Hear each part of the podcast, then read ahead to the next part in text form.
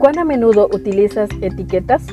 En la actualidad, el concepto etiqueta ha ganado un espacio significativo en todas las áreas de la vida. Las utilizamos para identificar, clasificar o valorar.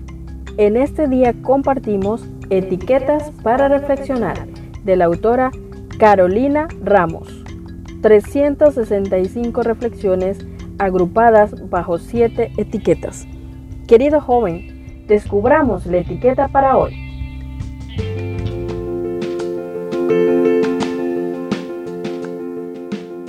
Bienvenido a la etiqueta para hoy. Esta se titula Encuentros con Jesús. San Juan 11, 27 y 28 nos dice, le dijo, sí, Señor, yo he creído que tú eres el Cristo, el Hijo de Dios, que has venido al mundo. Habiendo dicho esto, fue y llamó a María, su hermana, diciéndole en secreto, el maestro está aquí y te llama.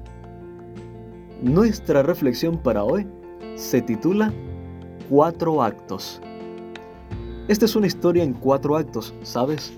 Si estudiamos los encuentros de las personas con Jesús, muchas veces encontramos este mismo patrón. En el caso de Marta y María, se dio así. Primer acto. Marta la que antes levantaba la voz y se quejaba de que su hermana no la ayudaba, le llevó a María buenas noticias en secreto. Probablemente en ese momento no era lo más sensato armar mucho revuelo por la llegada de Jesús. También podemos aprender que algunos corazones solo son receptivos a los llamados en secreto, con dulzura y tacto. El segundo acto.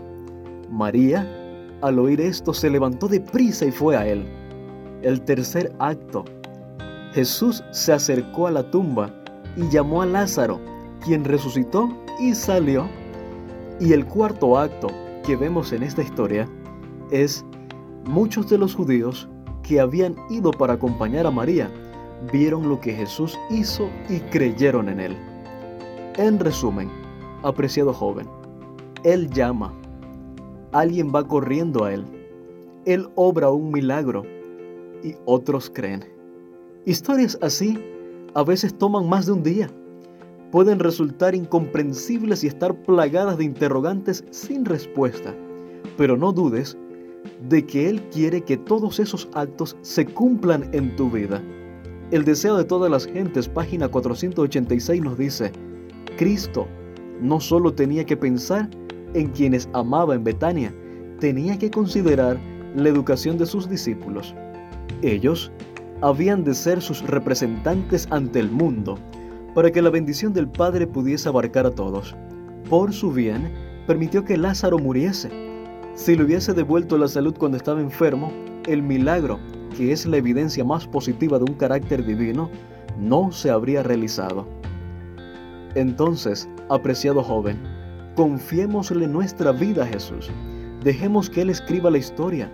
Corramos hacia Él en respuesta a su llamado, sabiendo que Él ve todo y sus propósitos se cumplirán para que la historia sea de mayor bendición para todos. Gracias por acompañarnos en la lectura de hoy. Esperamos que esta etiqueta te motive a caminar cada día con Dios. Te esperamos en nuestro próximo programa.